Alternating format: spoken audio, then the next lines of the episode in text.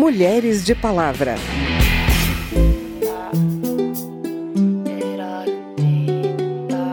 Pode-se dizer que há, em geral, por parte da maioria dos partidos, um verdadeiro boicote às candidaturas de mulheres. E se a vida levar que me leve, eu sempre caminhei do nada de mim Os eleitores escolheram 91 mulheres para trabalhar nos próximos quatro anos aqui na Câmara mais do que as 77 eleitas em 2018.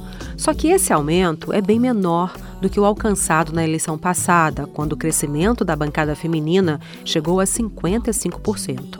O resultado ainda está longe de representar as mulheres no parlamento. Nós somos mais da metade dos brasileiros, mas seremos apenas 17,7% na Câmara dos Deputados. Por outro lado, pela primeira vez, a Câmara vai ter duas deputadas transgênero na sua composição, e as representantes indígenas e negras também aumentaram em número. Essa representatividade e o modo como as deputadas eleitas vão atuar no Congresso ajuda a definir os caminhos do jogo político que inicia com a nova legislatura em 2023. E esse é o tema de hoje. Eu sou Vera Morgado e te convido a me acompanhar a partir de agora. Mente firme como raiz, dona de si força motriz, sabedoria nada, bicha cabocla. Por que será que a representação de mulheres no parlamento ainda é tão baixa? 17,7% na Câmara está muito abaixo dos 26% de média nos parlamentos do mundo, segundo a organização global União Interparlamentar. Mesmo com a determinação de que os partidos devem destinar uma cota mínima de 30% de candidaturas para cada sexo e que outras leis definam ainda investimentos mínimos nas campanhas de mulheres e tempo mínimo de propaganda no rádio e na TV para elas, a diretora executiva do Instituto Patrícia Galvão, Jacira Mello, afirma que existe boicote dos partidos às candidaturas femininas. O baixo aumento de mulheres eleitas para o parlamento brasileiro evidenciam que é preciso adotar o mecanismo de cotas para mulheres eleitas e não simplesmente cotas para candidaturas de mulheres, como demonstram experiências internacionais. A realidade é que as mulheres candidatas continuam não contando com o aporte financeiro do fundo de campanhas na proporção prevista por lei. Todas estas decisões do TSE não têm sido cumpridas pelos partidos. Não têm sido cumpridas. O balanço possível de ser feito é que há uma legislação positiva para ampliar a participação das mulheres nas assembleias legislativas estaduais, no Congresso e no Senado Nacional. O que impede o avanço das mulheres na política é o não cumprimento da legislação pelos partidos. As pessoas as questionam. Mas a população vota em mulher, e mulher vota em mulher, vota sim. Mas as candidatas precisam ter condições iguais na disputa eleitoral. É preciso que a mídia aborde cada vez mais os inúmeros obstáculos que as candidaturas de mulheres enfrentam pelo não cumprimento da legislação o não acesso aos recursos para suas campanhas e etc. Pode-se dizer que há, em geral, por parte da maioria dos partidos, um verdadeiro boicote às candidaturas de mulheres.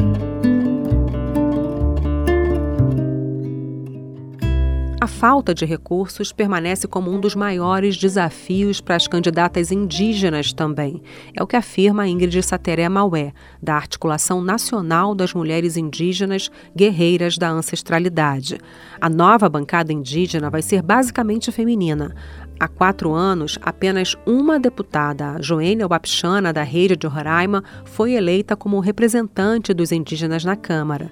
Dessa vez, foram eleitos cinco parlamentares indígenas e desses, quatro são mulheres.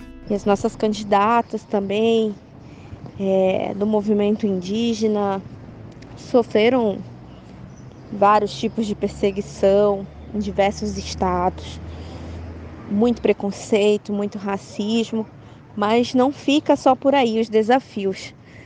Os desafios também se encontram na nos partidos, onde Ainda não temos uma legislação que garanta é, um recurso financeiro para é, com, com um aporte maior para as candidaturas é, de mulheres indígenas.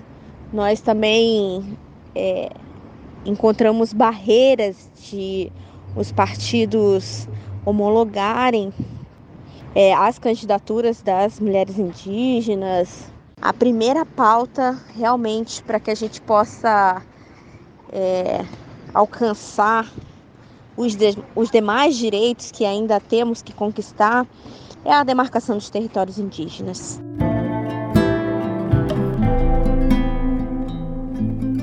Até 2030, o voto em mulheres e em pessoas negras terá peso 2 para a distribuição do fundo partidário e eleitoral. Mulheres negras só contam uma vez, ou como mulher ou como negra. Mesmo com o incentivo da lei, em 2022 foram eleitas apenas 29 mulheres negras, o que representa 5,6% da Câmara dos Deputados. Na população brasileira, elas são 28%. O movimento negro quer ocupar espaços de atuação política no parlamento e tem investido na preparação de lideranças.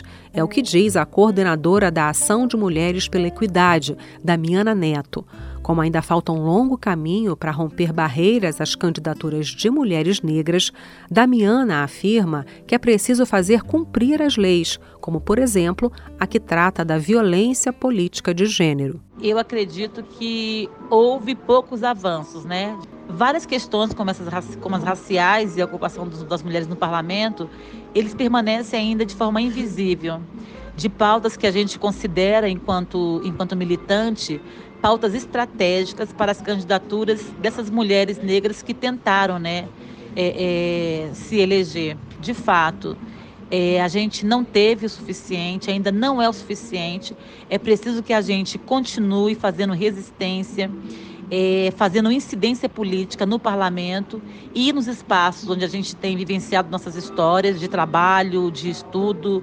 Na nova legislatura, eu acredito que uma das pautas importantes precisa ser é, o combate mesmo, o enfrentamento a todos os tipos de violências contra as mulheres, principalmente na questão das mulheres negras e no enfrentamento dos diferentes racismos, né? E políticas, pensar em políticas voltadas para a redução das desigualdades e das, das inequidades sociais, para que a gente possa ter de fato garantia de mais empregos, melhoria na educação de qualidade, com creches para essas mulheres que são mães e que precisam de fato trabalhar.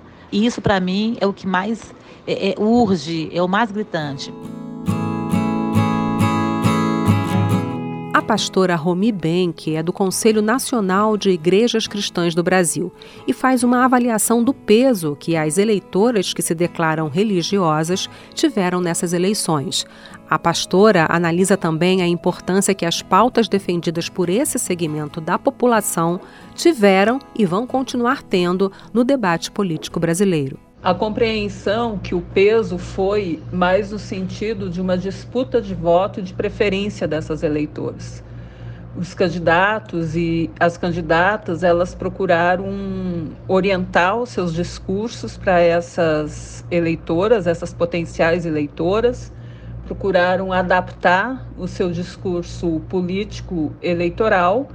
No entanto, pouco se ouviu o que essas eleitoras realmente pensam do que deveria ser, por exemplo, a centralidade de um projeto de um futuro presidente ou de uma futura presidenta do país. E uh, também pouco se ouviu como essas mulheres se posicionam e quais são as suas maiores preocupações a gente acredita que a principal pauta tem relação com a violência contra a mulher, com a violência doméstica.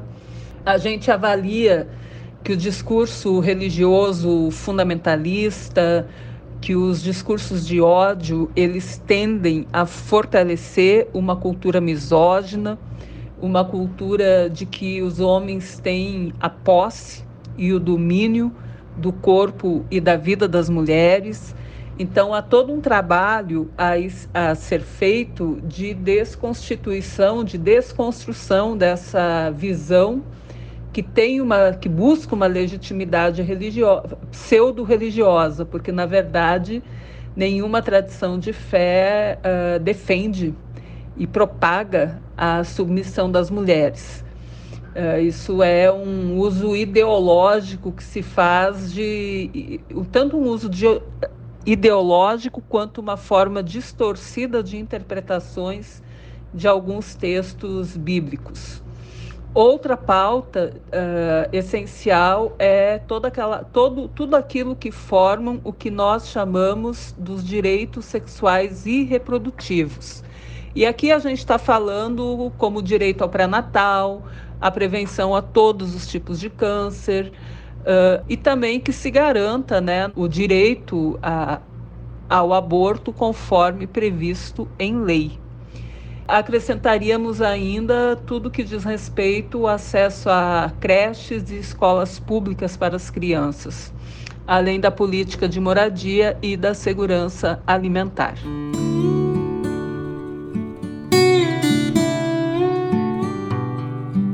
Conservadoras, progressistas, religiosas, brancas, negras, indígenas e transgênero. Uma bancada mais diversa traz ainda diferentes agendas políticas. Viviane Gonçalves, cientista política e professora da UFMG, analisa como deve ser a atuação dessa bancada. Diante do tamanho da bancada feminina eleita, que permanece pequeno, e do perfil das mulheres eleitas, qual que é a tendência de atuação dessa bancada a partir de 2023? Os partidos, de fato, não apostaram nas candidaturas femininas, né? E a gente viu agora, né, na primeira parcial da prestação de contas, como que os partidos, de fato, não investiram. Muitas candidatas não receberam essa, esse recurso a tempo de fazerem uso dele na campanha, o que muito prejudica. Falando sobre o perfil da bancada agora, tem também a diversidade da própria sociedade brasileira ali colocada. Mas a gente tem também uma parte dessa bancada, como também do próprio Congresso, conservadora. Né? Então, é, é preciso a gente pensar essa relação da bancada também pela pluralidade de mulheres. A gente não está falando de um único perfil de mulheres que estão chegando ao parlamento.